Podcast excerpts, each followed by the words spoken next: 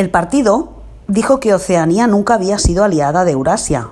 Él, Winston Smith, sabía que Oceanía había estado aliada con Eurasia cuatro años antes. Pero, ¿dónde constaba este conocimiento? Solo en su propia conciencia, la cual, en todo caso, iba a ser aniquilada muy pronto.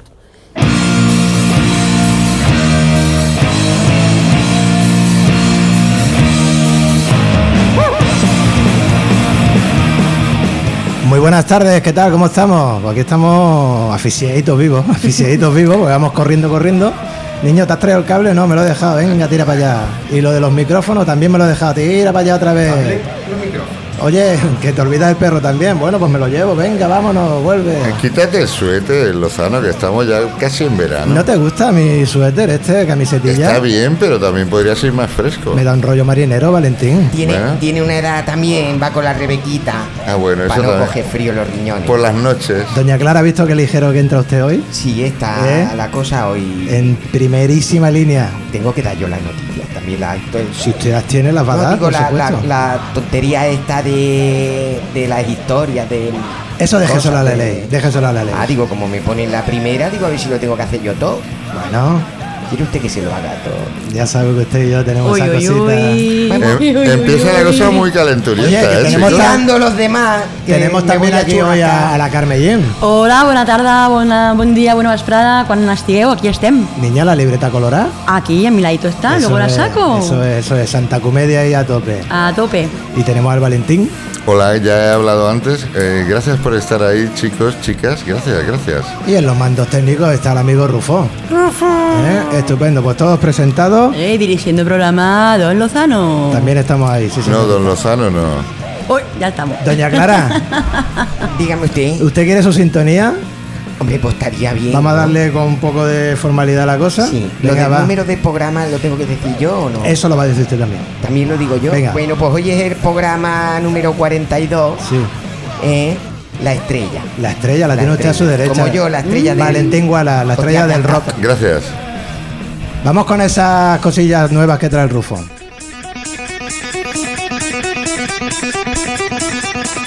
Bueno, nuevo, nuevo. Bueno, bueno.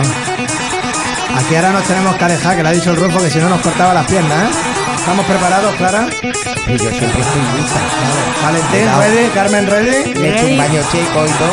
Venga, pues vamos para allá.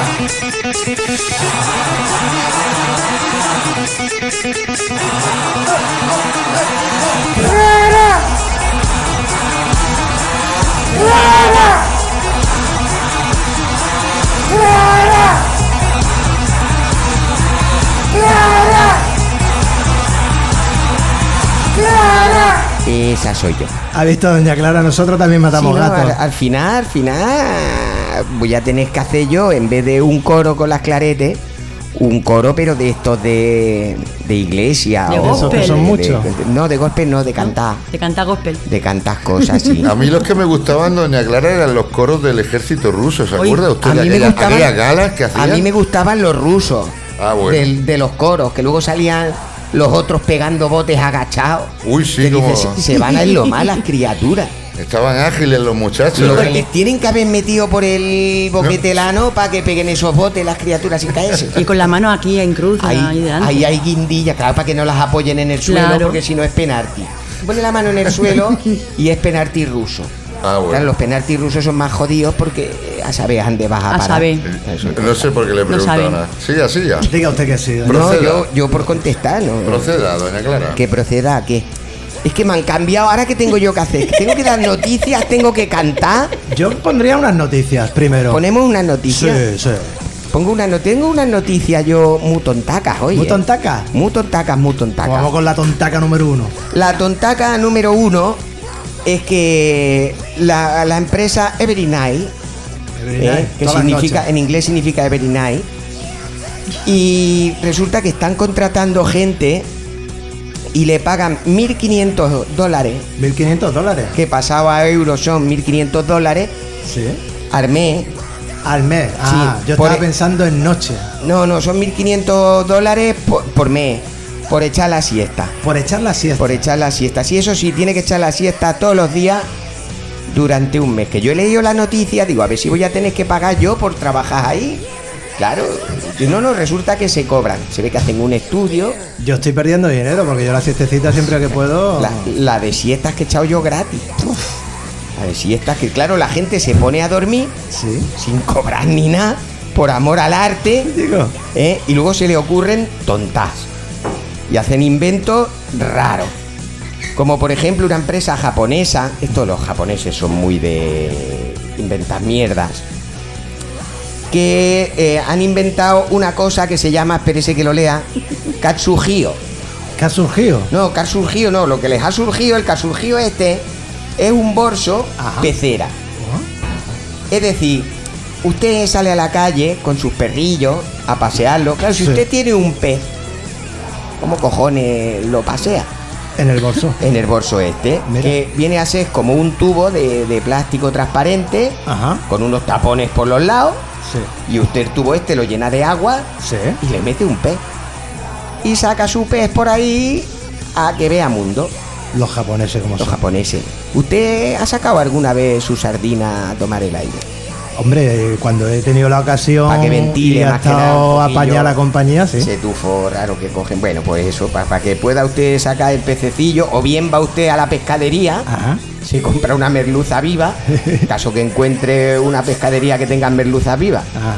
y se compra un bolso grande, pues claro, un bolsito de estos que te cabe nada más que el paquete cleaner, mm, como no metas un boquerón, no creo yo que a nadie se le ocurra tener un boquerón de mascota, pero bueno, que lo puede pasear. ¿eh? Y luego ya, por si a usted le ha parecido poca tontuna el invento este, hay una empresa que se llama Tile Company que ha inventado, es que no sé yo ni si decirlo, Ni cómo explicarlo. no vamos. se lo van a creer. A ver. Han inventado una colita que se mueve. Una colita que se Sí, mueve. usted mueve la colita. Siempre que se puede, con la Bien. compañía oportuna. Pues el bicho este que han inventado es una cola, Ajá. ¿vale? Como la de los perrillos. ¿Eh? Y usted se la pone en el cinturón. Más o menos debe ser una cosa así. Total. Ten- tenemos una invitada que le muestra a Doña Clara que Me ha mostrado una. hoy- hoy en el estudio. Iba a decir una colita, pero no, eso tiene una pinta de pollón que no me lo acabo yo en dos días. Pero bueno. Luego me lo. Y la colita se mueve, ¿eh? Nuestra Pues- invitada, que después la vamos a, a- colita. a introducir en el programa, pues me, menea, me se menea está haciendo el- la boca agua y lo otro ni te cuento ya, ¿eh?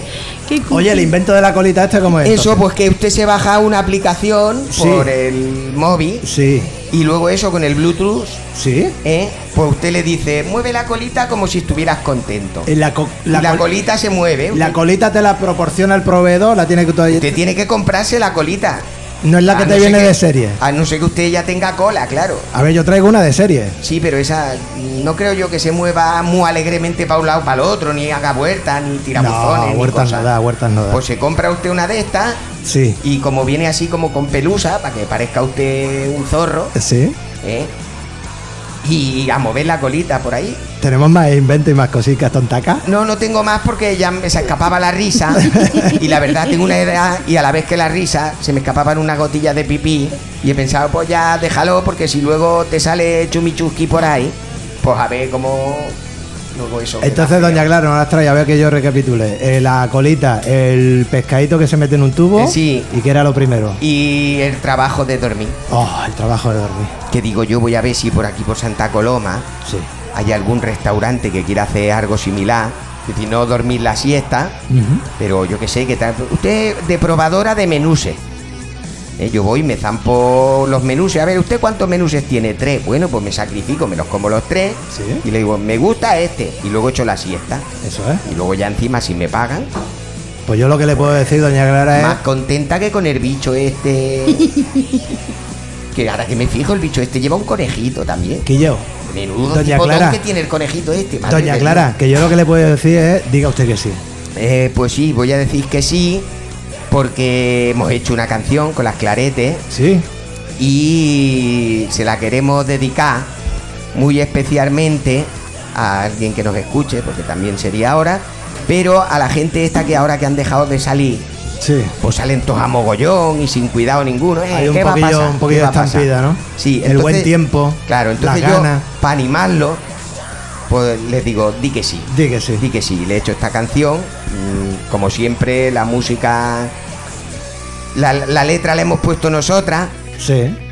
y, y a ver qué les parece. Y a nivel de defunción de gatos, ¿cómo ha ido la cosa?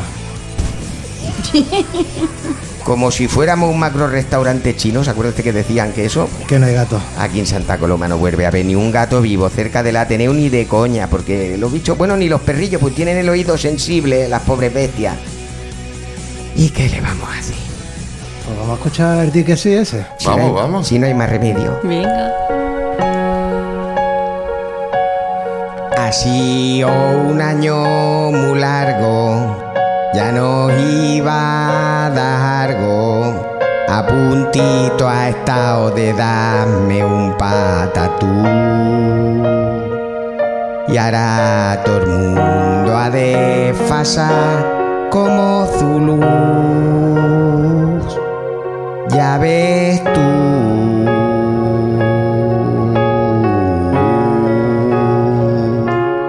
Sé que todos tenemos ganas de corrernos una farra y tenemos la vacuna menos mal.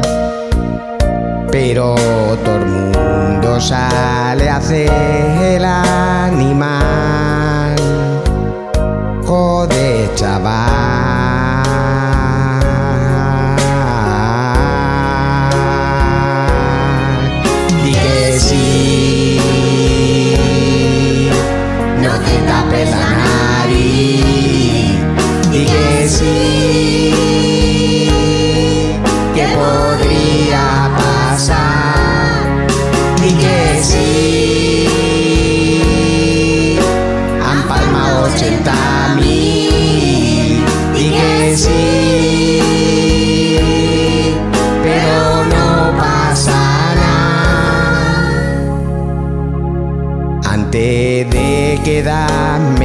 su arranco la cabeza.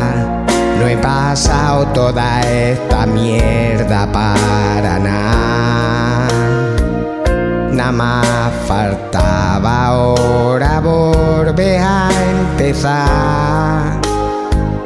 Joder, chaval.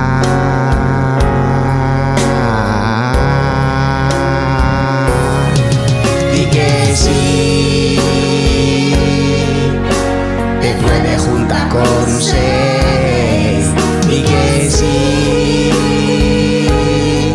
Y os juntáis más de diez.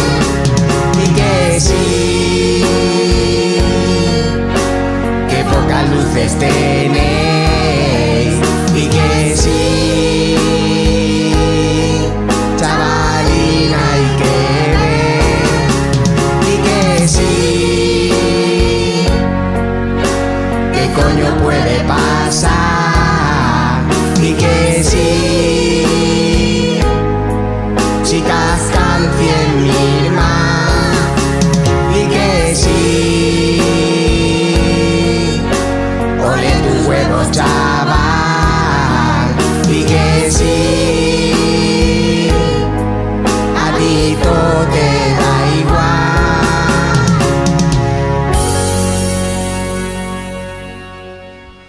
Doña Clara Sar, el Jack Sar. Eh, pe- pero, pero bueno, ¿Quién? esto, esto que ha sido, Eh, qué cosa tan bonita, ¿no, Lozano? Bueno, Doña Clara hace unas canciones cada semana más No tengo bonitas. dinero, ¿eh? No me hagan la pelota porque no, no hay cuarto. No hay pasta para comprar nuestro no- cariño. no le Ni, puedo- ni una triste cena, Les doña puedo, Clara. si quieren ustedes cenar pipa.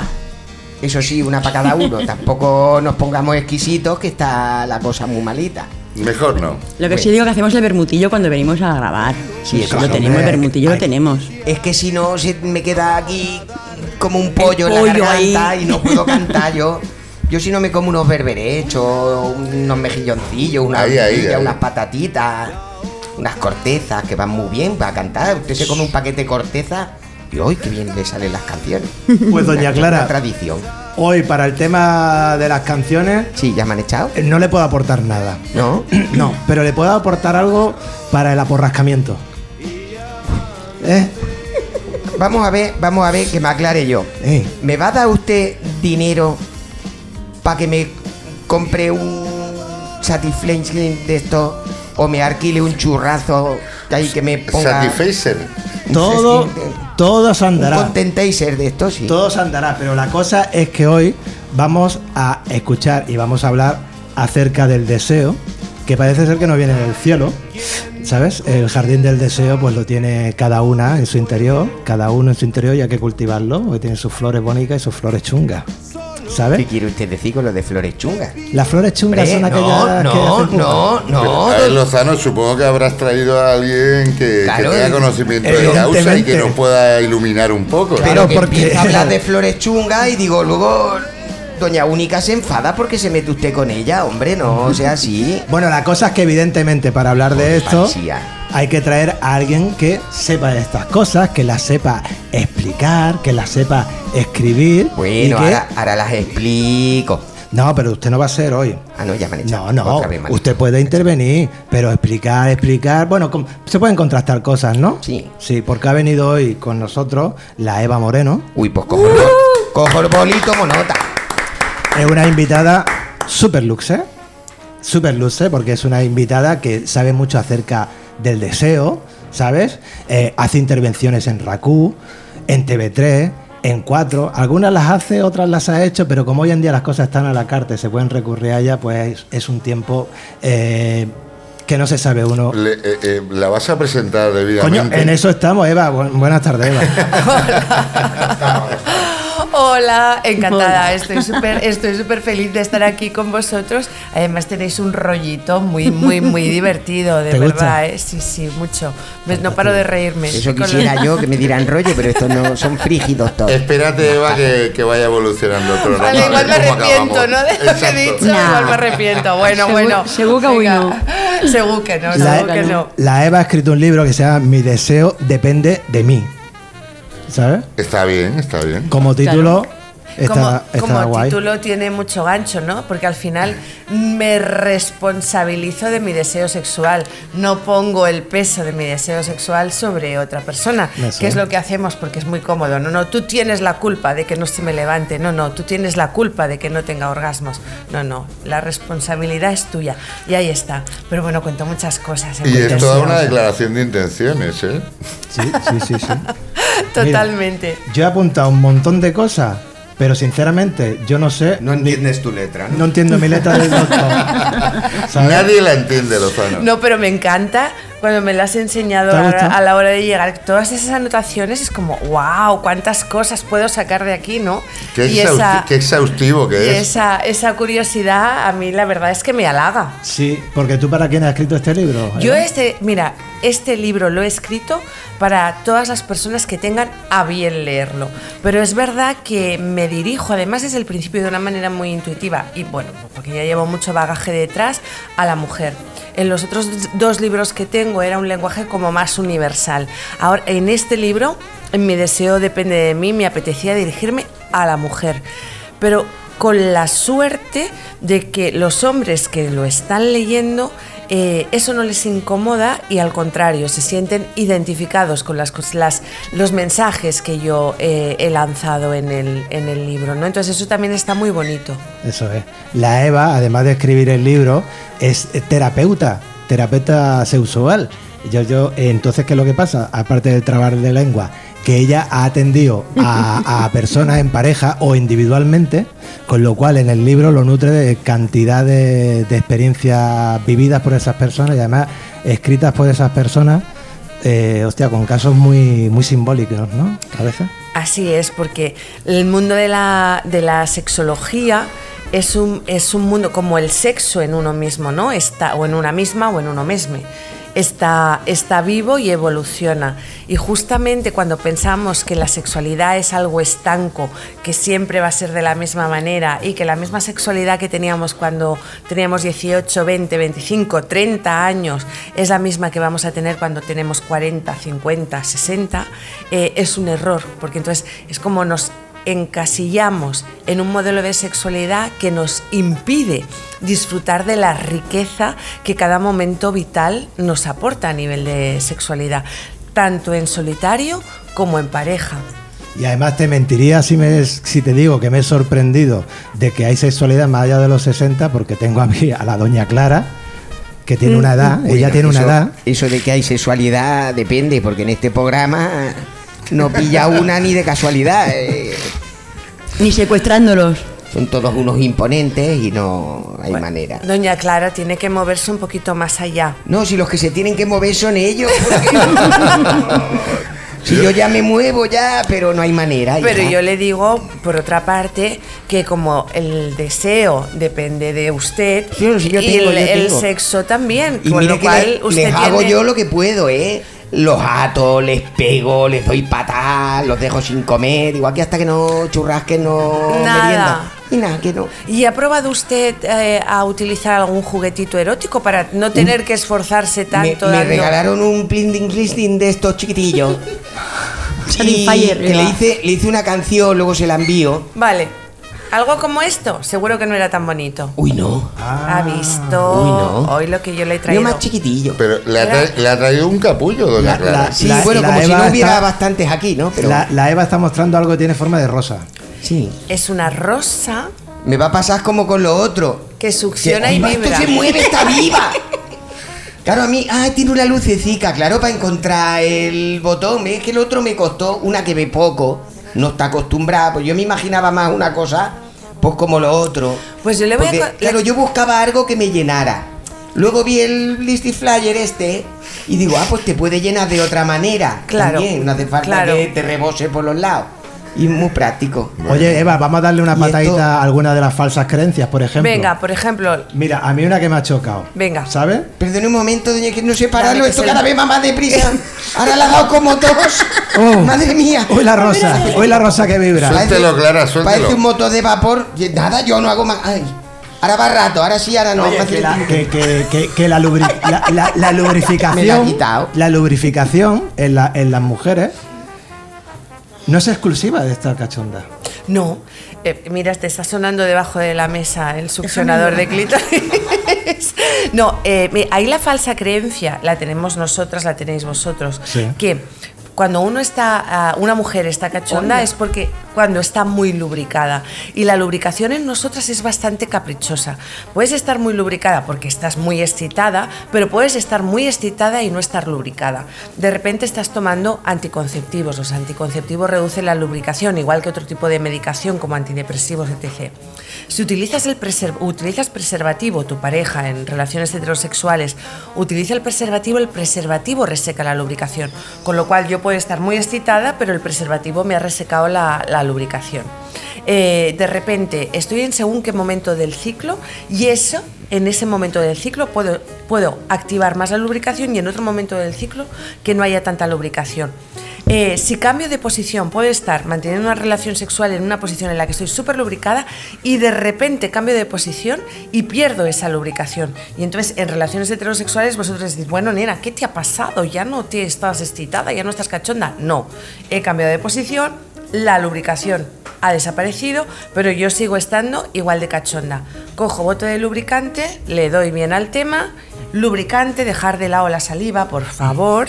¿eh? Lubricante. Mantequillas y y mantequi- eso. No, lubricante. Aceite ¿eh? de oliva.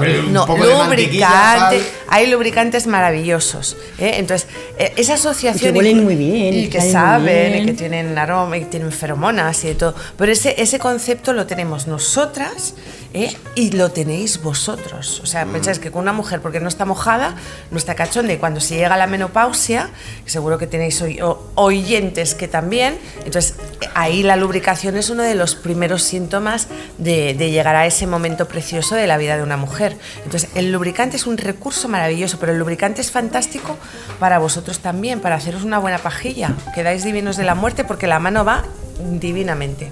Yo es que el lubricante ese de que hay de sabores, es que me lo como todo. No me da para lubricarme porque no me hago hasta bocadillo. Eva, jo he parlat moltes vegades amb homes i tal pel tema de, de, de les joguines, no? I la, I la gran majoria d'homes es pensen que és un substitut, Sí. tant, tant el, el Satisfyer com el, tot les, qualsevol joguina, i se la prenen com, com, com substitut. I clar, jo he parlat de, no, no, a veure, és una joguina que pot jugar tant tu com ella. Llavors, tu com a professional els vull explicar una miqueta més perquè comprenguin que no és substitut. La joguina eròtica és un complement del joc eròtic. Serveix tant per homes com per dones, perquè hi ha moltes joguines que són, eh, es poden fer servir en tots dos casos. I és com, on jo no arribo, en el, o no vull arribar, o vull descansar, o vull proporcionar una altra sensació. Tinc l'autoestima tan ben col·locada que puc fer servir una joguina, jo la gestiono, jo la piloto i aquesta joguina, si jo la faig servir bé, fa que la relació que estic mantenint en aquell moment encara sigui més divertida, més sensorial. És, és, i jo sempre i els hi dic als homes, i us ho dic a vosaltres ara, si us compareu, ara jo tinc a la mà un dildo eh, amb, eh? amb No? estimulador de clítoris eh, que rota i que l'estimulador de clítoris és un conillet i té una superpotència, és alta tecnologia, silicona hipoalèrgica, etc. Comparar-se amb això és tenir l'autoestima molt baixa. No, no, yo, eh? yo me caso y me vaya a hacer baraná. vull dir. Tú ves haciendo, yo hago los bocadillos. No, también. Escolta, m'alio amb la joguina, la faig servir en el meu benefici també, no? A més a més, és un dels principis de la sexualitat és gaudir quan tu estàs veient que la persona amb la que estàs, o persones, o el que sigui, també estan gaudint. Llavors, si tu tens la possibilitat de fer gaudir més a la persona amb la que estàs, escolta'm, això encara vincula més a la relació. Si la teva parella et substitueix per una joguina eròtica, és perquè hi ha moltes altres coses a la relació que no estan funcionant. Mai et deixaran perquè li agrada més el vibrador que, la, que, que tu. Eh, a ver, eh, yo simplemente por hacer referencia al juguetito que tienes, a ver, lo, lo que es lo normal me puedo comparar, pero lo del conejito este, esto no lo... Ahí, hasta ahí no llego. El complemento no lo tengo. Entonces, lo que quería decir que... eh, estoy muy de acuerdo con Eva en muchas de las cosas que dice, porque bueno, yo incluso, a ver, tú sabes que yo, yo he sido cliente tuyo Te he echado de menos. y he, he comprado cositas y bueno, y, igual que y también me dio cosas de las que le he metido a mis parejas y, y no me ha ido muy mal, ¿eh? Os lo digo en serio. Para nada. Y precisamente quería, eh, quería entrar en el asunto que habéis al, al principio de todo, porque nos hemos desviado un poquito con todo lo demás, pero como estábamos hablando del libro, Sí. que tú decías que el, el- el último libro que has escrito está más eh, dirigido hacia el público femenino que a bueno que al masculino simplemente. Pero claro yo creo que también tiene que ir muy bien leerse este libro para tener unas cuantas pistas de cómo satisfacer en el sexo a las mujeres Eh, ¿es así o me equivoco? Así es, eh, no te equivocas en nada, porque el- la sexualidad come- comienza desde el deseo. Si no hay deseo, si no hay una conexión con esa sensación, eh, es, muy, es muy difícil que, te, pon- que, te- que- que estés ahí, ¿no? que te actives. Entonces, vosotros pensáis que nosotras, cuando nos tocáis un botón, Karma acaba d'activar una boca vibradora que està donant voltes i està flipant. para, para eso por Dios Espera, que además le ha dado la risa floja. Hoy, hoy de verdad que es una lástima. Sí. No, no. no tenerlo grabado no en hacer vídeo un videolog de esto. Bueno. A veure, Carme, oi que, oi que per tu, ara t'acabo de contestar, oi que per tu aquesta boca seria una gran aliada a l'hora del sexe oral? Sí. bueno bueno Este es un juguete que nunca lo hemos visto. Yo por lo menos, ¿eh? pero Yo por lo menos. Como una especie de lirio, para entenderlo. Mira, una cosa que dice la, la Eva en el libro, recurriendo a una, a una encuesta, es que el 50%, ojo, ¿eh? De personas de entre 40 y 50 años ¿qué? re- renunciarían. ¿Tú qué te imaginas que renunciarían antes? Mm, a ver, dame unas opciones para, para Pues saber mira, a qué que dicen que los móviles están los chiquillos enganchados, los chiquillos enganchados y los chiquillos enganchados, y los que están engañados, enganchados somos los, los muchachos de 40-50, porque preferiríamos, ¿sabes? Renunciar a nuestro deseo sexual antes que al móvil. Eso serán Claro, otros. es, que, es que el móvil lo usas cada día, chato. Cago la leche. Pero sí que es una estadística real que corresponde a un, a un estudio que ahora no recuerdo el, el nombre, pero ¿por qué pasa eso? La pregunta es ¿por qué no? Y la, y, y la respuesta es porque cuando eh, eh, en, la, en la mayoría de, de personas de, ese, de esa franja de edades que mantienen relaciones estables, eh, son relaciones sexuales aburridas, muy predecibles, donde del momento de pasión del inicio de esa relación, donde eh, era todo exploración, descubrirse, donde la frecuencia era bastante alta y la creatividad en el juego también, han pasado a acomodarse, a seguir un patrón de juego que funciona, que está muy bien, pero que al final es muy aburrido porque siempre es lo mismo y es previsible.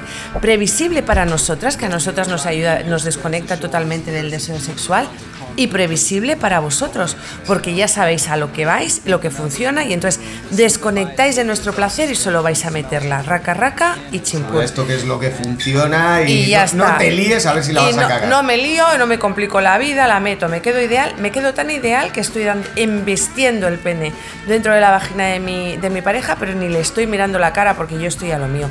Y eso pasa. Entonces, desde ahí, ¿qué me apetece más? Pues por supuesto, mirar el teléfono móvil, lo tengo clarísimo, porque me quedo mucho mejor si me hago una pajilla, yo sola, me lo guiso, me lo monto, yo me lo hago a mi manera y muchas veces también vosotros, porque no hay nada más que active. Entonces, el juego sexual está creciendo constantemente. Es ese jardín, ¿eh? Es ese jardín que tú hablabas al principio de flores que activan el deseo sexual y de flores que desactivan el deseo sexual, que lo desaceleran. Eh, perdón, yo te iba a hacer precisamente eh, una, una pregunta. Bueno, te lo pregunto, eh, no es A que pelo. yo ya lo sepa, ¿no? Pero te lo pregunto.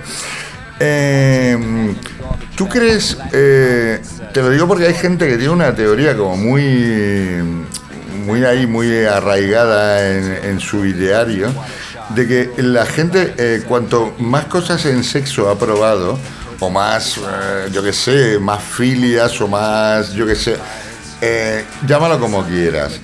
eh, que llega un momento en que no encuentran nada que les excite realmente. ¿Tú crees que eso, ese momento, ese punto se puede dar? Claro, depende de lo que estés buscando en cada, o sea, si tú lo que te mueve a nivel sexual es el riesgo, son las prácticas extremas, De eso claro, eh, eso, eso sería una parafilia, ¿no? Entonces, Sí. claro, tú vas a estar, vas a necesitar siempre ir buscando elementos que te hagan eh, divertirte en eso. Pero entonces ahí yo entra la Eva sexóloga y te diría, bueno, vamos a ver, ¿qué es lo que esa parte de ti que está buscando siempre esas exacciones extremas necesita? Ajá. Porque parece que no tenga nunca fin, ¿no? Claro. Eh, cu- Cuando ya has probado algo, quieres más, más y más. Y claro, ¿hasta qué límite se puede llegar? El el límite lo pones tú, pero lo que, lo que ese, ese es como una adicción, ¿no? Entonces, no vas a encontrar nunca la satisfacción, porque cuando estás probando eso, que es la última cosa que te han contado que se puede hacer, ya vas a estar pensando en lo siguiente. Entonces es como no estar viviendo el momento presente, sino estar proyectándote y no estar sintiendo lo que está pasando, sino estar pensando en lo que tiene que pasar en el, en el, en el futuro. Entonces, está bien, pero lo bueno es, si eso te pasa, porque igual es un amigo al que le pasa, no sí, lo sé. es un amigo. es Eh, una- Yo te lo pregunto por un amigo.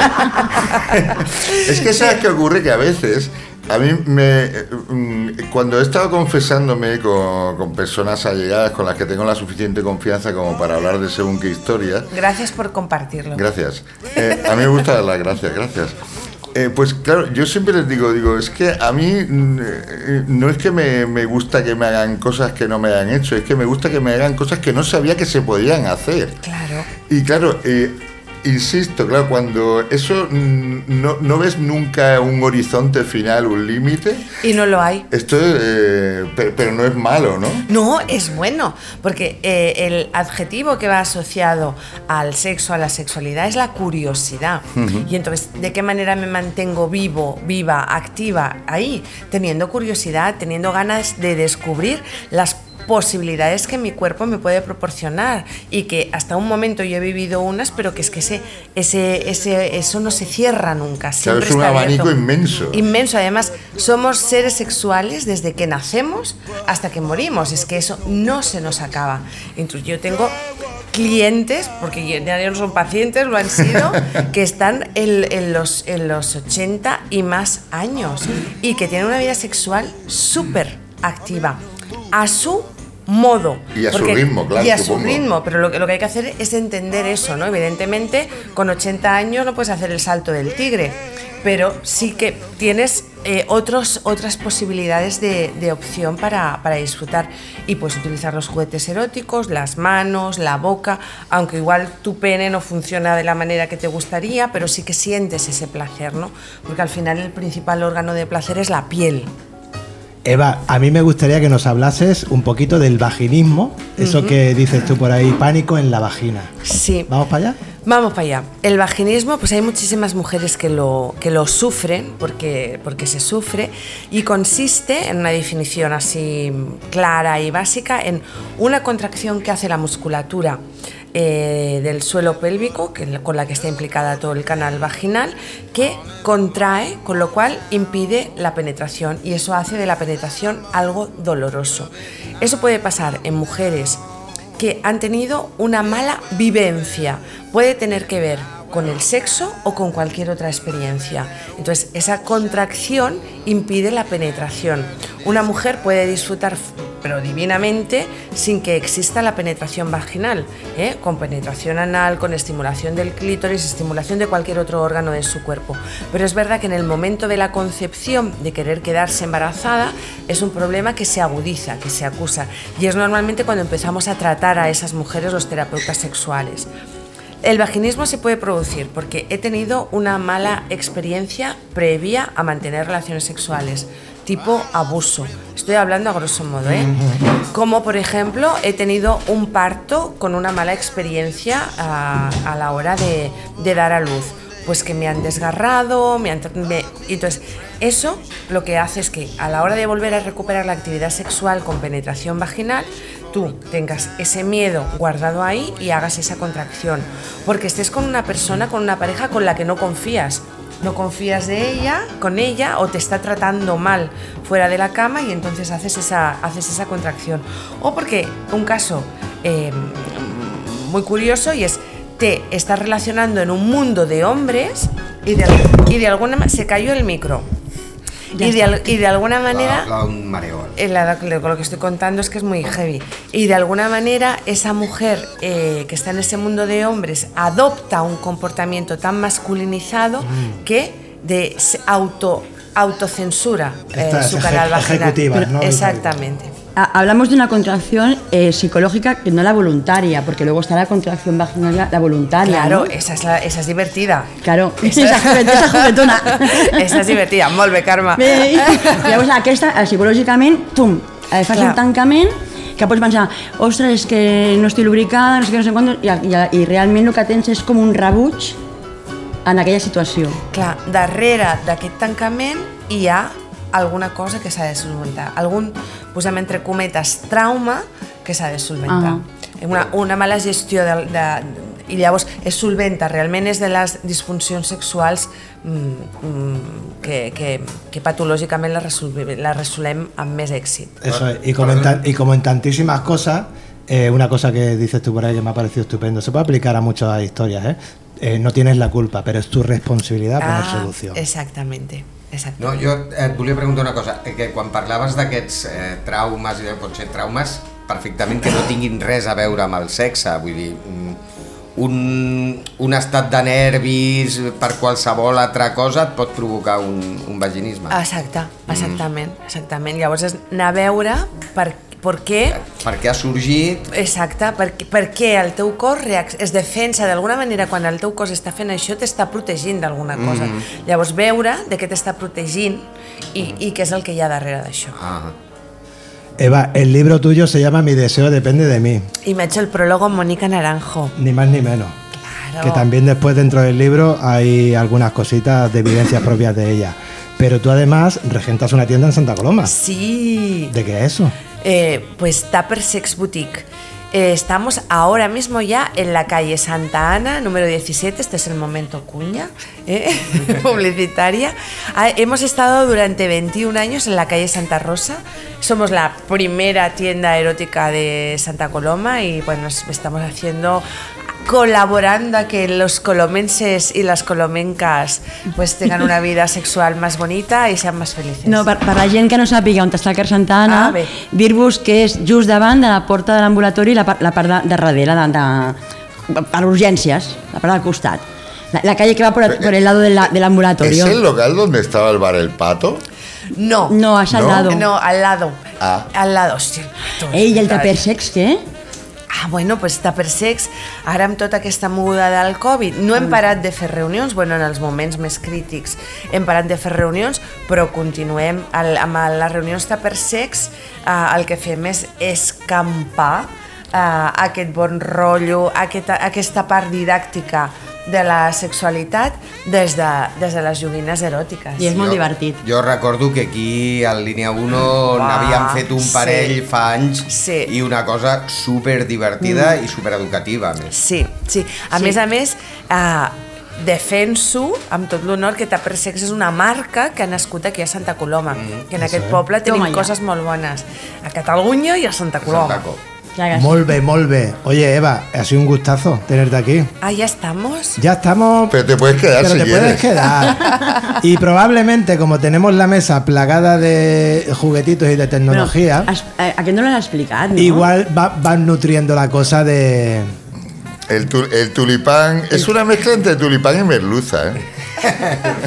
Mira, gi- gira... Y un ventilador también. Mira, la primera cosita que te vamos a invitar a, a que escuches son lo- los cachetes del tío Plomo. Los cachetes del tío Plomo, que los hace el Valentín Guala. Mira qué música tiene, más guapa. Para eso, por Dios.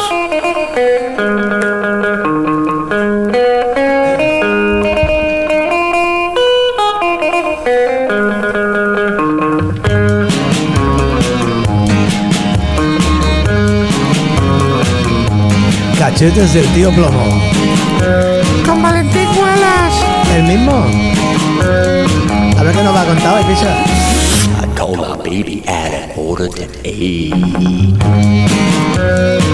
Pues sí, cachetes del tío Plomo, como cada semana llega con las ricas, ricas, ricas y sabrosas anécdotas musicales colomenses o relacionadas con colomenses. Porque hoy nos, Bueno, va, nos va a llevar de viaje, ¿no? Sí, bueno, porque ya sabéis que me gusta mucho hablar de mí. Estoy encantado de haberme conocido. Y nada, pues os voy a contar una cosa que nos pasó, nos ocurrió, pasó u ocurrió. Esto es como la canción de la Unión, sí. Bueno, eh, fue en 1989, fíjate el tula de años que hace. Y fue la primera vez que toqué yo en Euskadi con los del Hoyo, que era la banda con la que estaba en aquel entonces. Y nada, pues nos llamaron para tocar en Ondarroa, mm, provincia de Vizcaya. Y nada, pues fuimos para allá ilusionadísimos. También teníamos un bolo en Pamplona al día siguiente. Y claro, también estábamos en plena ebullición de lo que se dio en llamar el rock radical vasco en aquel entonces. Y bueno, claro, nosotros, hostia, vamos, allí, ¡buah! Euskadi, que es donde, ahí, ahí lo peta, ahí lo peta esto. Y nada, pues para allí que fuimos. eh, nos trataron de puta madre, insisto, bueno, no solo aquella vez, yo todas las veces que he tenido ocasión de tocar en Euskadi, me han tratado como si fuera una verdadera estrella de rock, cosa que nunca he sido. Pero bueno, estábamos allí Que sí, probando claro, sonido. tantas Soy humilde, soy humilde, sí. Una estrellita. bueno, eh, lo que... Venga, venga. ¿Sabes, por- sabes uno de los motivos por los que cuento este tipo de anécdotas? Es para que os joda, porque vosotros no habéis hecho ni la mitad que yo. Gracias. Eh, bueno, a lo que voy. Estábamos allí, el, Vale, vale. el regidor de cultura del ayuntamiento de Ondarroa, que era de, de no podía ser de otra forma, pues aparte de tratarnos excelentemente, darnos las llaves del hostal para dormir luego y demás, pues mm, nos ofreció gustosamente mm, drogas de todo tipo. Yo tengo un amigo, tiene un speed, aquel del bueno, unos tripis. Bueno, digo, luego hablamos, ¿no? Entonces nosotros tocamos, hicimos ahí un bolo bastante decente, todo hay que decirlo, había un equipo de puta madre, los técnicos se comportaron muy bien. Lo que pasa es que ocurría siempre en estas fiestas de pueblo que, que te decían, en, en mitad del concierto hay que hacer un descansillo para hacer una actividad. Ah, amigo. Sí, bueno, en- a veces tiraban la cabra del campanario, otras veces eran cosas más agradables y divertidas como la que nos ocurrió allí en Ondarroa. Y nada, pusieron allí cuatro sillas de estas desplegables, las típicas de madera. Se sentaron cuatro señores, señores, pues no sé, de unos 60, 70 años, todos con sus chapelas y demás, y resulta, resulta que aquello era un concurso de cabezones. Sí, como lo oís, concurso de cabezones. Entonces salía una muchacha con una cinta de sastre, medía el diámetro de los cráneos, se iban apuntando las medidas en, en una pizarra, El la gente de cabeza. aplaudía, sí, sí, pero increíble, o sea, la gente aquello era... "Eh". Y nada, pues eh, al final declararon al cabezón del pueblo, le dieron, le pusieron una medalla así a lo Magic Andreu y le dieron un lote de productos típicos, una cesta, y el tío iba súper orgulloso por ahí paseando la cesta. Ese cabezón Continuamos ahí, tranquilamente. Continuamos tranquilamente el bolo, o al menos todo lo tranquilamente que sabíamos hacerlo, porque sonábamos muy fuerte. Demuéstralo, Rufo, demuéstralo. Eh, ahora empieza un tema nuevo y podéis comprobarlo. Es que nuestro técnico, nuestro técnico no es vasco, coño. No, no, el técnico es Rufo, Jorge Rufo. Claro. Gracias. Él pone el volumen como a él le parece en ese concurso hubiera hecho un digno papel. Eso sí, eso sí.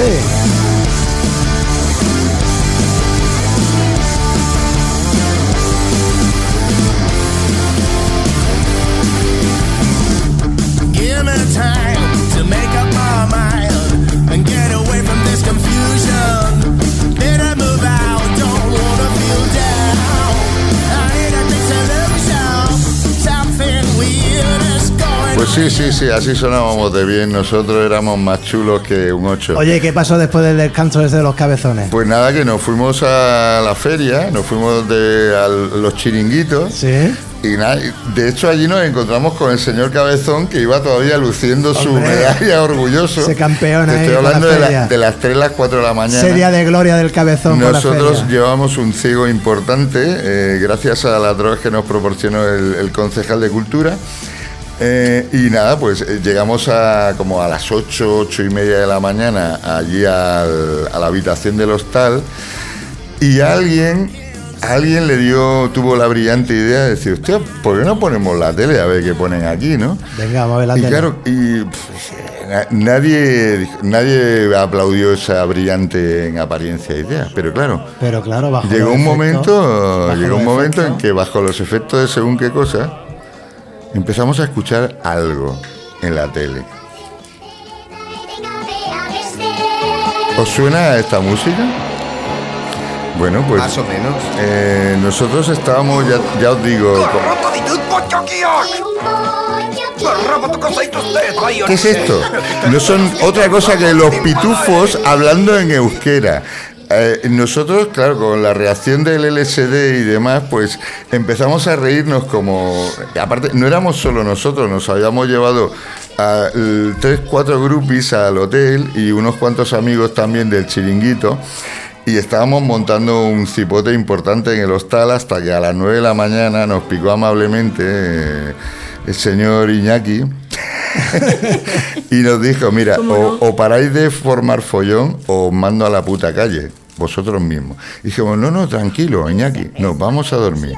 Y fin de la historia, esto es todo, amigos. Pues nada, pues, tú, pues tú imagínate que te despiertas de la historia hasta de Vizcaya y te viene ya que te dice, por Pero, cierto, pero, pero ponga, la, ponga la pitufina ahí en euskera, que Por me, mola. cierto, me pone cachondo y todo. Zuteak.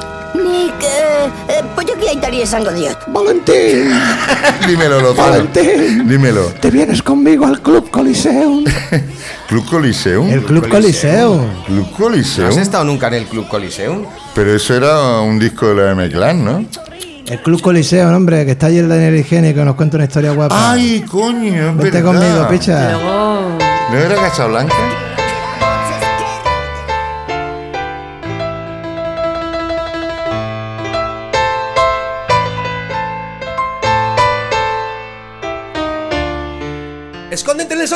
Rápido! ¡Pero mami, ¿qué pasa? ¡Vienen a por ti! ¿Quién? Son ellos los malos. ¡Métete en el sótano! Tengo miedo, mami. Dice la niña, agarrándose a su osito de peluche y llorando desconsolada. La madre la coge, la encierra en el sótano, en la oscuridad. Un coche ha frenado delante del jardín. Un hombre alto y robusto, vestido con una gabardina negra, sale de su interior. Llama a la puerta. Nadie contesta. ¡Priscila! ¿Estás ahí? Vuelve a llamar. ¡Priscila! ¡Abre la puerta! Tendréis que pasar por encima de mi cadáver. Se escucha desde el interior. Priscila, no empeores las cosas. Nunca, nunca saldremos de aquí.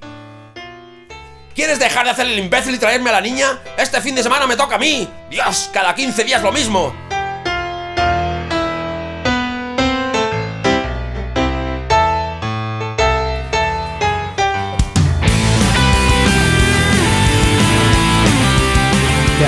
Tengo yo al Daniel Higiénico contento, tío. Nos vamos a todos los clubs y luego no sabemos Nos vamos, dónde hemos estado. nos vamos a todos los clubes menos al Columbia, que es el club del que es el Daniel bueno. Higiénico. Que sea Copacabana, coño. Tú no la No, líes no, la líes no, no, no favor. líes que ya- No me líes, no me líes. El Daniel Club Higiénico. Columbia. Club Columbia. Columbia. Me lo voy a apuntar Yo ya me lo he para apuntado. recordarlo. Apúntalo en la libreta colorada de Santa Comedia. Columbia. ¿Sabes? Que por cierto, ahora vienes tú, Karma, con la. Santa Comedia, ¿eh? Vamos para allá. Vale, oye, que bien se ha escuchado el Daniel Higiénico, ¿eh? Se me. Una voz. Es que tiene. Bueno. eso, eso es un. Profesionales que se Tiene voz, voz de artista. Seguro que a Doña Clara le pone la voz del higiénico. A mí me pone todo. A mí me pone todo. Es verdad, tiene razón, A mí Doña me Clara. pone todo. Yo voy al Poco supe a comprarme un manojo nabo y ya me pongo todo loca. ¿Qué le voy a hacer? Ay, Venga, va, pues ahora nos pone al día la Karma con la Sí. Santa Comedia. algo hay por ahí.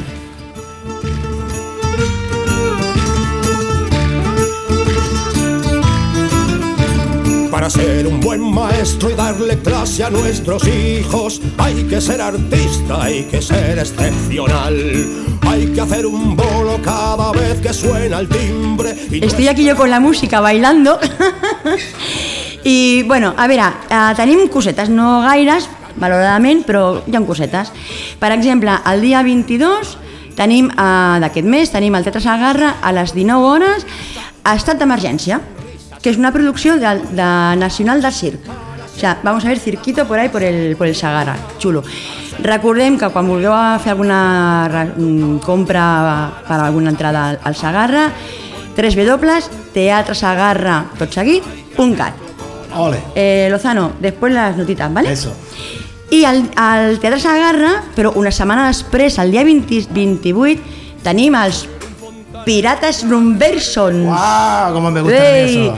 Y a mí, o sea, están ya las entradas casi casi agotadas, ¿eh? Además es, es aborda, eh, es un presentan un, un nuevo espectáculo que es Abordando almas. Los piratas abordan almas. És un espectacle en forma de concert teatralitzat i recopilen els seus viatges d'aventures. O sigui que ha de ser superxulo. Jo, si puc, mm, intentaré trobar entrada per poder anar.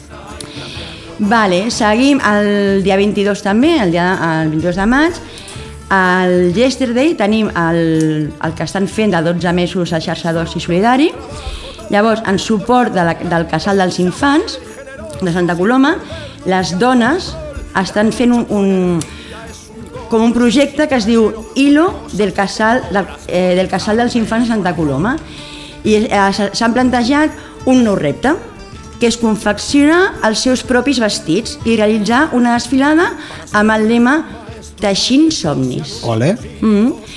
Eh, clar, per poder fer eh, aquest projecte, per poder assolir tot això, fa falta doncs, algun, algun recurs econòmic, evidentment. I llavors, eh, amb el tema dels 12 mesos solidaris, el Yesterday, el dia 22, de, 12, de 11 a 14.30 i de 5 a 7, eh, podeu anar, perquè tenen el Marketplayer, o com Marketplace, venent, doncs, clar, coses que tenen allà ja fetes de, de, de l'entitat. Un puestecito poder-la- hay cositas, Sí, ¿no? sí, para sus cositas y tal, para poder venderlas, para re- recaudar fondos para poder hacer esto. Y lo, bueno, y estar allí, son grudos artesanales de confección propia para poder alcanzar el objetivo este de Tashin Somnis. Fantástico. Vale, seguimos. No hay mucho, però bueno. El dia 27 de, de maig tenim dues cosetes a la mateixa hora, però com són coses diferents es poden combinar. Per exemple, a Can Cisteré, a les 7 de la tarda, tenim la presentació del nou llibre de Rodolfo del Hoyo. Només vull ser jo. Inscripcions, a on? Sabem que ara que sempre són inscripcions, trucada per telèfon i tal. Sí, un mail de cultura, ¿no? Eh, es en este caso. Entonces es cultura arroba gramenet.cat. I per altra banda, el mateix dia 27, a les 7 de la tarda igualment, tenim l'hora del conte, però llavors, clar, és a la biblioteca de Singerlin. I és amb el conte en Boom i l'estel dels desitjos, a càrrec de la companyia Humanots. Inscripcions al 93 468 26 97. I de moment, aquesta setmana mm, ho deixo per aquí. Segur que hi ha alguna coseta més, però jo no la tinc. Solo quería aclarar que Rodolfo del Hoyo no tiene nada que ver con los del Hoyo, afortunadamente para él. No, pero No, escúchame, no. Rodolfo Loyo es un tío, un tío majísimo. Un tío majísimo. Yo me lo encuentro muchas veces por ahí por la iglesia mayor y tal. ¿Y te saluda? Por supuesto, nos paramos un ratito a echar la cherra No, y además le gusta, le gusta charlar Sí. y explicar y es... es... Es un tío, Pues sí, sí, es un tío de fábula. Y escúchame, ¿y la Eva también conoce al Rodolfo? Sí, hombre, ¿Y claro. eso cómo va a ser? Pues mira, porque él es un personaje fantástico de Santa Coloma a- al que, del que nos tenemos que sentir orgullosos porque eh, escribe muy bien y escribe unos cuentos maravillosos para niños. Y de un tiempo a esta parte, ¿está de prolífico? Sí, claro, claro, claro, desde que se ha jubilado está que no, que no puedes. O sea, un besito, Rodolfo. Venga. Oye, ¿sabes lo que tenemos eh, hoy también en Reubrirem en línea? Tenemos una nueva colaboración. Sí, hemos Sí. aumentado la familia. Hemos aumentado la familia, chiquillo. ¿Y Esto al final Daniel nos decía, Lozano, esto se hace largo. Sí, bueno, parece que lo hagamos a posta. ¿eh? Estamos Joder. casi casi en la hora ya. vamos ¿eh? a meter más, vamos a meter más, vamos a meter más cosas. ¿Y qué es lo que hay? Pues resulta que una de las Claret, la Esther Miau, Sí, señor. tiene ganas de. Tiene ganas de cantar la caña, ¿sabes? Bueno, tiene ganas de cantar y más cosas. sí, Eso sí. es. Y entonces quiere hacer una historia que se llama Reflexiones del doble pensar.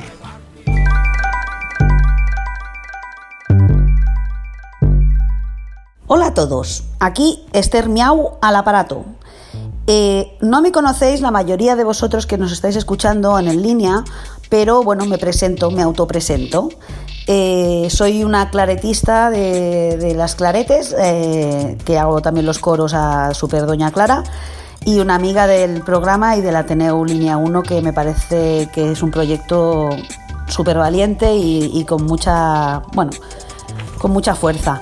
Entonces, como yo quería participar de alguna manera, porque no sabía cómo participar, pero yo algo tenía que hacer porque se me había metido a mí en la cebolla, hablé con el jefe, que es el Lozano, y le dije, oye, yo quiero participar. Y me dijo, pues venga, vale. Y entonces eh, la- mi participación será siempre grabada, no presencial, por el tema de aforo, pero bueno, un poco eh, la idea de mis intervenciones será pues explicaros un poquito cositas de, la vida y, y del pensamiento crítico. Así que os voy a explicar un poco de qué va a ir mi sección. Mi sección la he autodenominado Reflexiones del doble pensar. ¿Por qué? Bueno, sabéis, no os de- descubro nada nuevo, que bueno, George Orwell escribió el libro 1984, he sacado un fragmento para que, ahora os voy a leer para que entendáis un poco mm, la sintonía y por dónde voy a ir eh, en estas eh, entradas de esta nueva sección.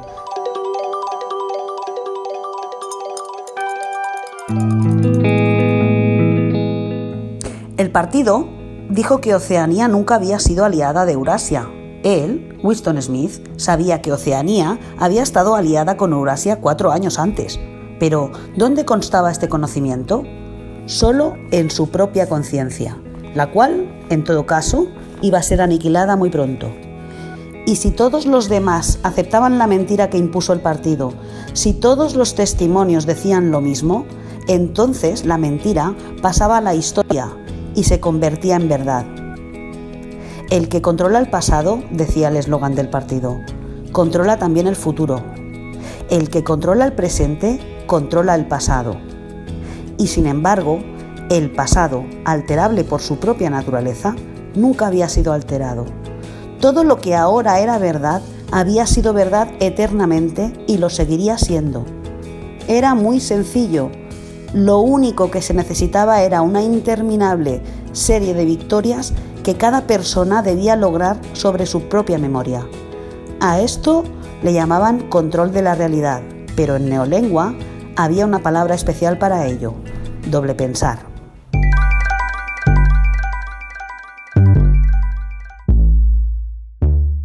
Así que un poco la idea de esta nueva sección va a ser hacer algunas reflexiones desde el doble pensar, desde el pensamiento crítico y el salirse un poco de la manada.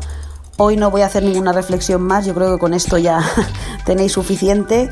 y en las próximas entregas pues iremos desarrollando un poco esta idea de tener eh, un poco pensamiento crítico y tener una serie interminable de victorias sobre nuestra propia memoria nuestra propia conciencia. Con esto os lo dejo.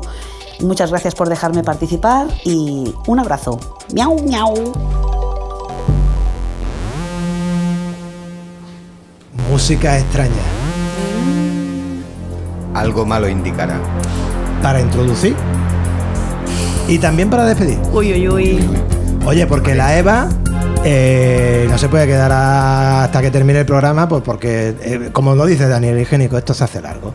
¿Sabes? Claro, y tiene entonces sus yo cositas. Antes, Tiene- tiene antes- sus porque más que nada porque tenía compromisos y, y nada, despedirme de todos vosotros, de toda la audiencia y agradeceros que me hayáis invitado. Eh, sois muy, muy divertidos, o sea, contad conmigo para cualquier otra cosa que necesitéis y tanto para vosotros como para todos los que nos escuchan, una recomendación. Y es que sean muy buenos, muy buenos o no, pero desde luego que tengan muy buen sexo. Eva, tú te vas a venir más veces. Cuando queráis voy a estar aquí encantada de M'agrada molt que acompañaros. vinguessis. Di que sí. I. Gràcies. Gràcies per convidar-me de debò. I, i, I això, que estic molt contenta. I, i, I que bé que tingueu aquestes iniciatives i feu això cada setmana perquè estic convençuda de que alimenta a molta gent i fa Però, riure i això A més, és que has vingut amb il·lusió, amb, amb ganes. Estaries, sí, estaves tot. quan parlant per ai, que estic, estic molt il·lusionada, tinc, tinc moltes ganes, o sigui, has vingut i s'ha notat, has vingut. Claro, sí, pues, sí, no, sí, es sí, que sí, o sí. lo hago o la no lo hago, La hemos tenido que cortar de mala manera. Si hubiésemos estado charlando más rato y viendo Bueno, juguetes si, y si demás. no, si no el, el Dani yo creo que ya está pensando en nosotros hace rato. Sí, sí. Estamos al borde de la hora. Bueno, Eva, lo dicho, que te emplazamos para otro día que... Cuando queráis. Y que sea la muchísimas gracias de verdad. de Gracias a ti. Gracias. Fenomenal. Petonets.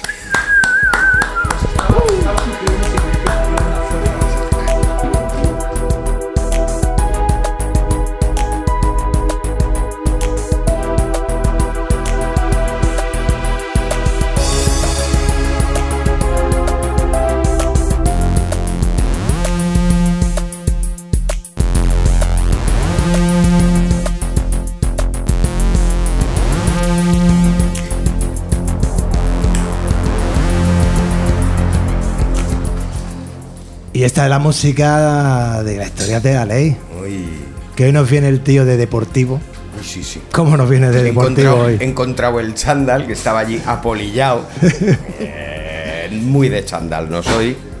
Muy de usarlo, quiero decir. El chándal todavía aquello para estar por casa, pero para hacer deporte. Hombre, por favor. Un perezón. Con lo bien que se ve el fútbol por la tele. Ah, que sí. El fútbol y el básquet y, La Y- y la- bici, y- todo. y En la- general todo el deporte. Todo. ¿eh? Y las chavalas que ganaron la copa del Barça. Uy, uy, uy. Una alegría, una alegría las mozas ahí. Bueno, las mozas y el público en general. ¿eh? Porque para una vez que se les hace caso. Pero bueno, a ver si, si van a las Olimpiadas y estas cosas y ganan más cosas y estamos más contentos. Y mira, ahora que digo de las Olimpiadas, se me acaba de ocurrir, jajajaja, que hoy podía hablar de Olimpiadas. Y lo primero que, que voy a decir es que estamos muy equivocados. Una Olimpiada no es lo que nosotros nos pensamos que es. Es decir, nosotros utilizamos indistintamente eh, la palabra Olimpiada o Juegos Olímpicos. Y no, lo que lo, o sea, el, el mes este durante el que están haciendo competiciones deportivas, Sí, aquí es que estamos haciendo también competiciones Sí, sí, sí, deportivas, estamos, estamos de mudanza un poquito. Bueno, pues el- el- la temporada durante la que compiten son los Juegos Olímpicos. Las Olimpiadas es el periodo de cuatro años que hay entre un Juego Olímpico y otro. Anda. O sea, por eso veis que cuando los anuncian dice los Juegos de la vigésimo cuarta Olimpiada, que son los periodos de cuatro años.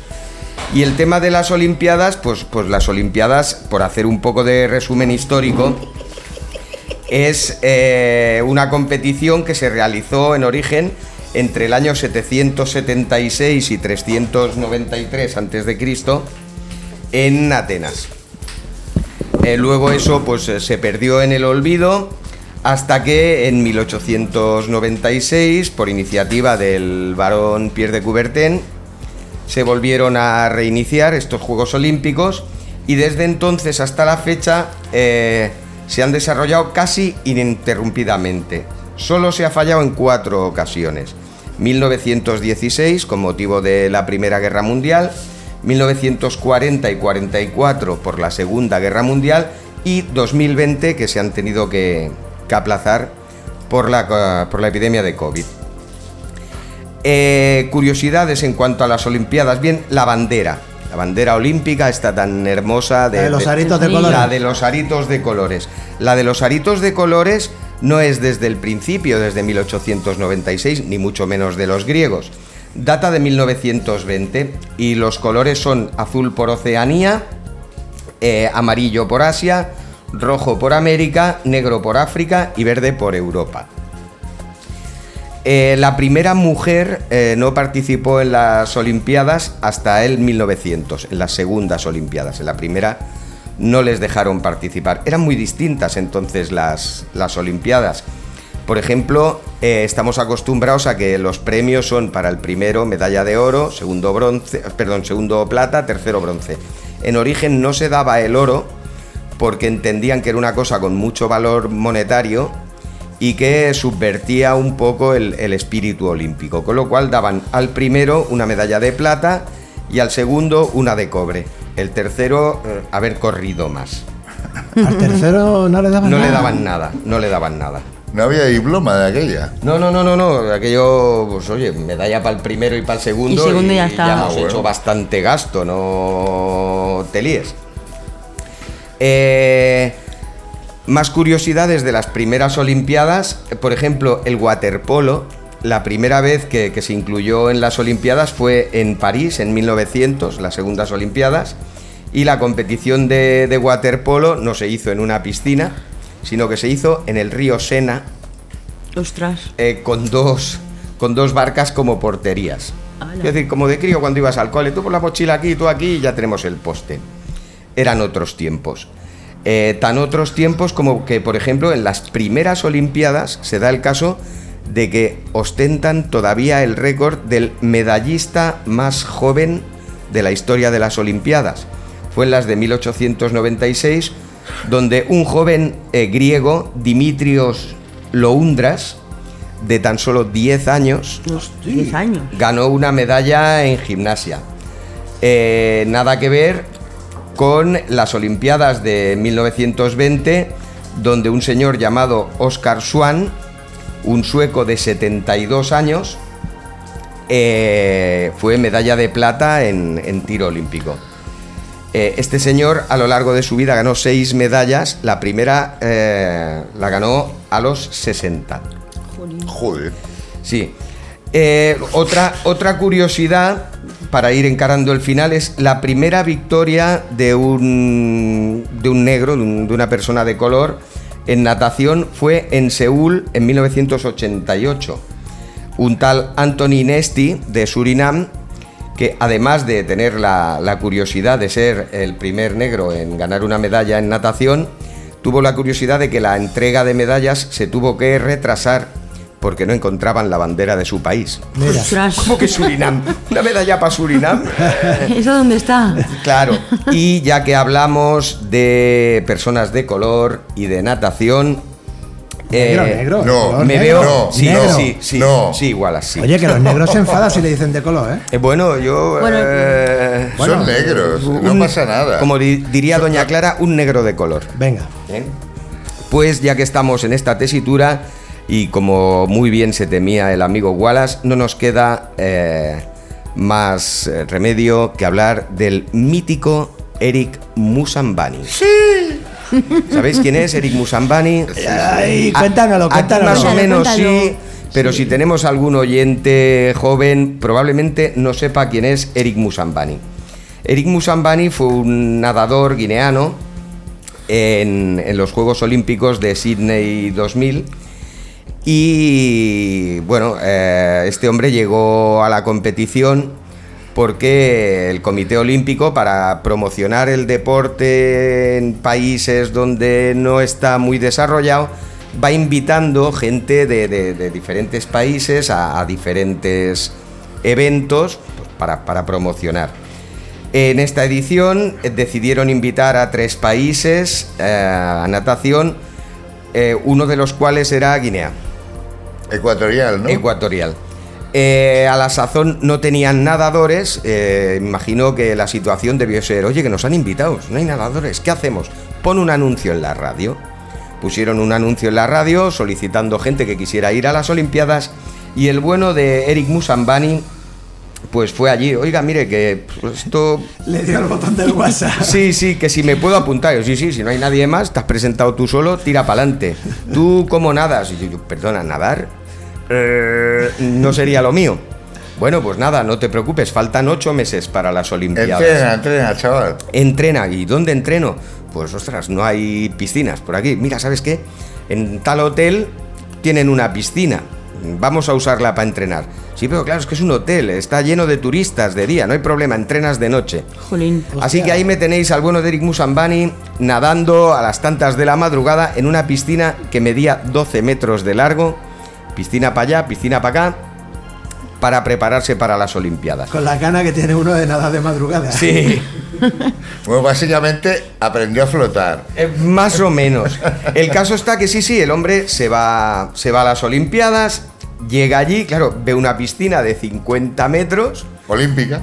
Claro, que, que- yo me imagino al hombre diciendo, oye, yo esto, en vez de nadarlo a lo largo, no lo puedo nadar a lo ancho que se me da. No, no, no, no, tiene que ser a lo largo. Bueno, ¿qué, qué le vamos a hacer? Nada, pues la clasificación, los tres nadadores de los tres eh, países invitados. Sí, vale, venga, pum, los ponen allí a los tres. eh, hay una salida en falso, eliminan a un corredor, vuelve a haber salida en falso, eliminan al otro corredor y el señor Eric Musambani se queda solo en una piscina repleta para nadar la clasificatoria para la siguiente ronda, donde sí tenía que, que cumplir unos tiempos para clasificarse. El señor se tiró al agua, empezó a bracear, llegó hasta un lado y a, y a la vuelta iba ya muy hecho polvo, empezó a patalear. Yo os juro que yo recuerdo que, que lo estuve viendo en directo y, y estuve a punto de, de coger un avión a Sydney y tirarme a la piscina, sacar a aquel pobre hombre que daba la impresión de que se ahogaba. Bueno, eh, al final no se ahogó, por suerte para todos.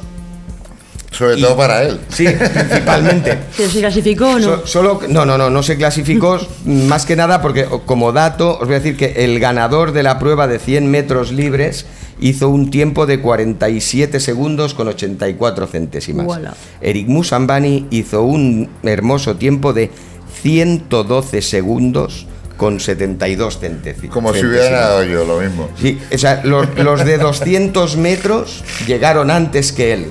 Un poco más y, y bueno, Pero bueno, la intención fue buena. Sí, hombre. luego, luego comentó que parte del problema era que, ¿sabes que cuando llegan al final de la pi- piscina dan la voltereta aquella Se pa' vol- impulsan. eh, Él eso no lo sabía. Un entrenador de, de otro equipo que lo vio allí se apiadó de él y se lo enseñó a hacer, pero claro, mientras ya estaban allí... Entrenando, en las propias calentando, Olimpiadas, calentando, vamos. sí. Sí, sí, sí. El pobre hombre, pues, pues al hacerlo en la competición con los nervios, la tele, aquello lleno de gente, él solo allí, medio ahogado, al dar la voltereta se dio una santa leche en el pie con la pared de la piscina, con lo cual además iba castigado. Bueno, eh, ahí quedó la anécdota, pero igual no. Igual no, porque el señor Eric Musambani a la sazón tenía 22 años, intentó eh, participar en las Olimpiadas de Atenas 2004, rebajó su tiempo por debajo del minuto, consiguió clasificarse, Hostia, qué campeón, ¿eh? consiguió, Bueno. consiguió hacer la mínima para poder ir, pero no pudo ir por problemas con el visado, problemas administrativos. Jolín. Vaya por Dios. No acaban ahí las aventuras y desventuras de Eric Musambani, sino que a raíz de todo este show, la casa Espido le, hizo un contrato, eh, suponemos que, que mucho mejor que el que tendría antes de, de todo el Sidral, y alabar el mal gusto de una televisión alemana que, aprovechando el tirón mediático de la cosa, le propuso hacer una carrera contra una señora de 85 años A lo cual Eric Musambani dijo muy amablemente que no. Bueno, un tío No me digno. extraña. Tío digno. En fin, hay, hay anécdotas a reventar de las Olimpiadas, pero yo creo que si lo dejamos aquí ya se nos ha pasado hasta la hora de saludar a Daniel. Hostia, lo- lo- las Sí, Olimpiadas. A mí lo que me gusta es el campeonato de hockey y hielo femenino, que se meten una de hostias ahí. Claro, en el masculino no. No, Eh. No, en el masculino ya os digo que no. Oye, pues de las Olimpiadas y el Eric Busambani este tan gracioso, ¿no? Nadando. Con el peliculón que os he contado. ¿eh? Nos vamos a ir a, a otro peliculón. Sí, Otro peliculón. este sí, de verdad. ¿eh? Del celuloide rancio. Oh,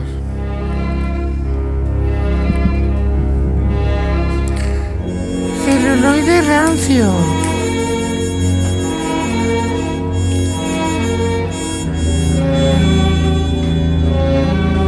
Vais a.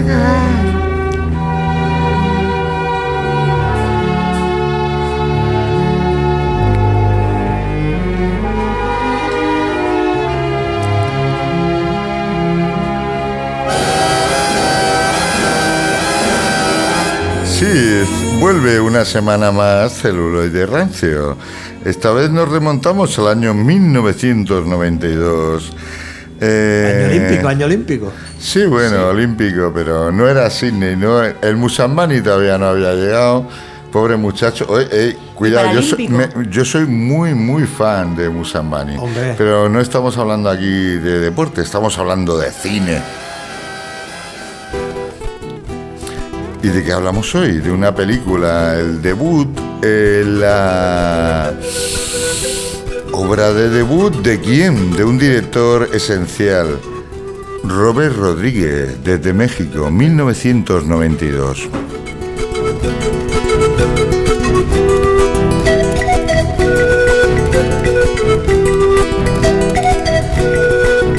¿Y de qué hablamos? Hablamos del mariachi, pero no el mariachi que conociste y luego con, Con el Antonio Bandera. Y bueno, y luego mucho peor, la- en la segunda parte de, de Desperado, ¿sabes quién salía? Yo no. Enrique Iglesias. No me digas. Sí, sí. Pero bueno, olvidemos todo esto y Vamos- centrémonos- vamos con la del 92. Centrémonos en la, en la obra esencial. Eh, el Mariachi, eh, una película, insisto, de 1992, dirigida por Robert Rodríguez, su ópera prima, de hecho. Eh, es una película mm, brutal, eh, visualmente muy muy buena, eh, pese a la escasez de medios. La escasez de medios llega a unos límites que luego os comentaré, porque tenían un presupuesto tan ínfimo que no tenían ni, ni dinero para gasolina para los coches. Entonces en las escenas de persecuciones se repetían las calles. Hay que fijarse un poco, pero si, insisto, si, si observas bien, te das cuenta que dices, hostia, esta calle yo creo que han pasado hace un momento. ¿eh?". Como el mismo choque, cosas de estas. Exacto. Pero bueno, a lo que voy. Eh, la película, eh, la película eh, transcurre eh, en una ciudad de México, una ciudad que es Ciudad Acuña. Sí, Acuña sí. Ciudad Acuña. No, Acuña Batata no. Y bueno, eh, a lo que vamos. El, el director de la película, ya os he dicho, es Robert Rodríguez. Y el protagonista es Carlos Gallardo. Carlos Gallardo interpreta a un mariachi que viene de un pequeño pueblo del interior de México, se va a una ciudad grande a buscarse la vida como artista, porque es un lugar donde hay muchos bares en los que hacen conciertos y bueno, y él piensa que va a ser la ciudad de la suerte. De hecho, cuando llega al- allí a la ciudad, le regalan un coco. Aquello- ¿Sabes coco. aquello de los vendedores de coco de la carretera? Sí, Eh, sí, sí, sí. Y le regalan un coco fresco y dice, esta, esta va a ser mi ciudad. Y ahí está muy engañado. Ese coco Está fresco no es un buen presagio. No fue un buen presagio, no lo fue.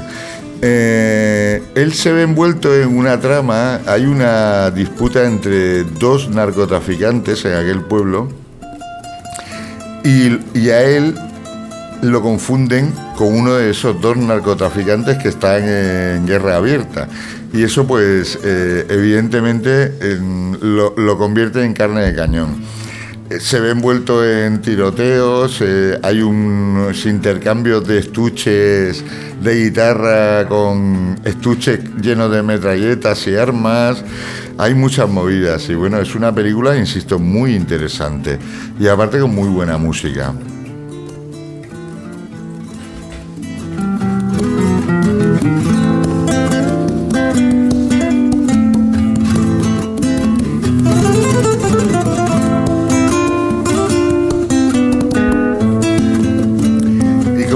El protagonista Carlos Gallardo se ve cada vez más envuelto en una trama que, no era la que él precisamente preveía al llegar a aquel pueblo.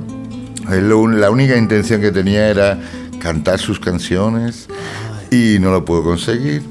Y bueno, hay una historia muy bonita también. Una, chica que se llama Domino eh, la acoge en su bar y él pues eh, intenta demostrarle que es un mariachi y no un traficante. Y claro, hay una escena muy, muy brillante, muy brillante, muy trepidante en la película, en la que la muchacha, eh, la manera en la que se ve obligada a comprobar si realmente él es el mariachi o es el traficante es meterle una navaja entre las piernas dentro de la bañera, ¿eh? no se ve nada y darle la guitarra. Y cuando le dice, demuéstrame que eres un mariachi. Tú lo has visto, ¿no, Aleix? Sí, hace mucho tiempo, pero la he visto. Pero te acuerdas de esa escena, ¿no? No la recuerdo especialmente. Pues le pone el puñal ahí en sus cosas, eh, como diría Doña Clara. Sí. La- lo presiona y dice, cántame, cántame algo bonito. ¿Y qué? ¿Canta o qué? Sí, sí, el tío la. Qué remedio también, ¿no? Hombre, claro, a ver, a ver quién no canta bonito, con una navaja en los huevos. Hombre, yo me acojonaría.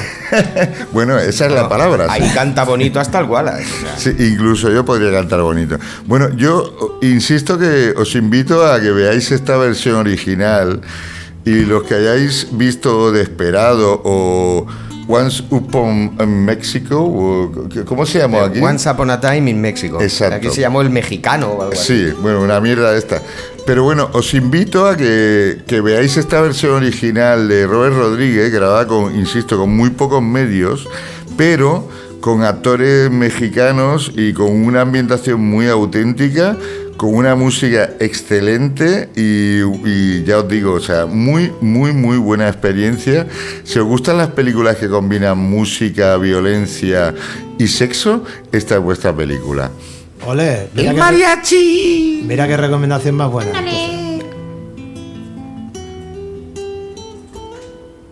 violence in the street. There's violence in the street. There's violence in the street. There's violence in the street. Pues esto ha sido Reuniremos en línea. Y hemos tenido en el programa a Checky Brown. Que este que canta Uy, es, sí, es sí, Checky sí. Brown. Ay, que nos Checky- lo preguntó Oscar la semana pasada. El Chiqui Brown. Checky Brown. Pero ¿de Brown. dónde, ¿de dónde es Chiqui Brown? El Checky De- Brown es de del- su pueblo. de, la, de la mina. Del mismo Brown. Se llama Violence la canción y la dejaremos esta semana así en las notas del ¿Y acabamos el programa número? Número 42. 42. ¡Wow! 42. Bueno, pues aquí está la Carmellín, Hasta la semana que viene. el Valentín Wallace, Adiós, buenas noches, gracias, muchas gracias. Me gustan las gracias. hasta la Doña Clara. Hasta luego. Hombre, por favor. Eh, nos vamos a ir a merendar. A, a ahora. buscar a, a Eva, ¿no? La bolsa de Eva. Uy, sí. Claro. No me ha dejado las cosillas. Yo pensaba Ya que las traía llevado. de regalo. No. Hay que ir ahí a la calle Santana. El conejo, lo que le gustaba a usted, doña Clara, el conejito, ¿eh? No, el pollón que venía debajo, la verdad. Ah, no, amigo. no estamos para tonterías. Venga, y el Rufo en los mandos. Hasta la semana que viene. Esto ha sido Reuniremos en línea. Hasta la semana que viene. Adeu, adeu. Come on, come on, come on and get it. Come on, come on and get it, yeah. Come on, come on, come on and get it. Come on, come on and get it. No, it's wildin', got them in wildin'. Not like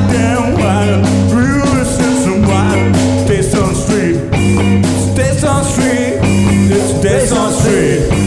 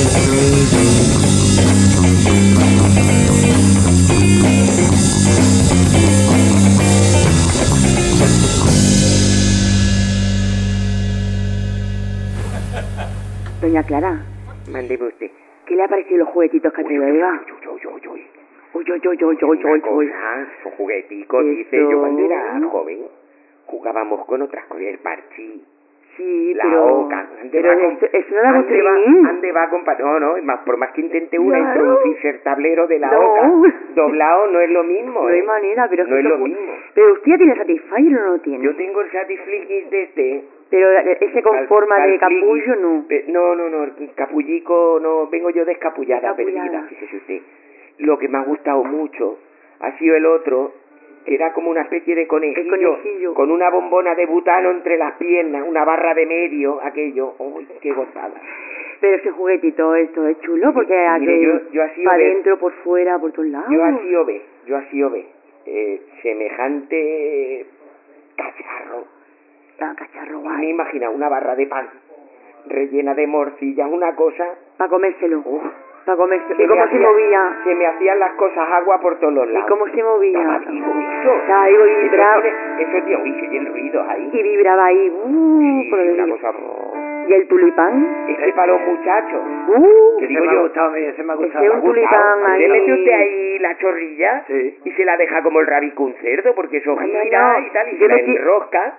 Y luego puede usted echar un caliqueño o abrir una botella de vino una vez que está eso enrollado. Ah, yo he metido los dedillos ahí y uh. No, pero si eso ya se trata para no tener que meterse los dedillos. No, pero mujer. como yo no tengo No tiene dedillos. pichilla, pues me dio para Ah, probarlo. Para el otro, par de... Claro, el, el, el tulipán, el tulipán. Tulipán. cambio, el capullo ese, de esa, esa rosa, me la he puesto en la punta de la nariz, porque se prueba, se prueba ahí, Eso es para la punta de otra cosa. otra me parece cosa, a mí. pero como yo hago un taperches que otro, Ese es un entonces succionador, para ¿no? probarlo, que no succiona, que No, vibra, no.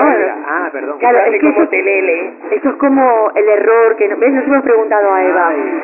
El succionador no succiona, hace que vibra.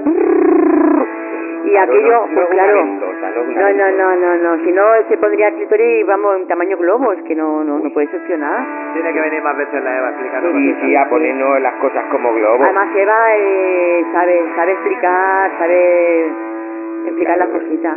Doña Clara, hay que comprar juguetitos. Yo sabe lo que le digo, que me voy para allá a ver si pillo todavía a la Eva por el camino Venga, y que me apañe un par de cada. De un par de cosas. cada. Yo le mandaré un WhatsApp para que me guarde ese, el piurí ese con, lo, con el conejito. Con el conejo, Con el el conejito. conejito. Bueno, Sí, es igual, sí, para todos los gustos. Pues yo voy a ir para allá, igual las que vaya tocando. Eh, Tocando. Y así mientras tanto. Vamos tocando. el Flyer. El Flyer. Venga, hasta luego.